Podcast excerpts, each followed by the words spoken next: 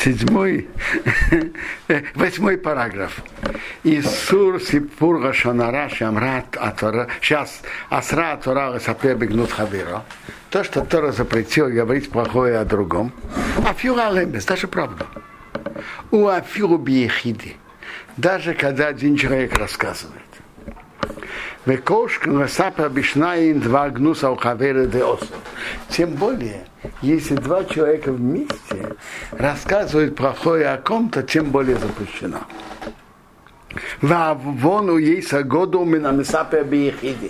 А когда двое рассказывают, то грех больше, чем когда один рассказывает. Почему? Почему? Киямину ом Ейса в Еровус Бейнеем, Мишмиосом и Садворим и Пишнаем люди быстрее поверят и будут смотреть на него плохо, когда услышат от двоих, чем от одного. Потому что это э, видно, что, наверное, это больше поверят, когда двое расскажут, чем когда один. То поэтому это запрет больше. Обухом маком шенихтов стам Исур Рашанара, повсюду, где мы просто напишем запрет Рашанара, а кого на ибо гавни имеется в виду в любом случае, даже когда двое рассказывают. Один рассказывает, двое, тот же запрет.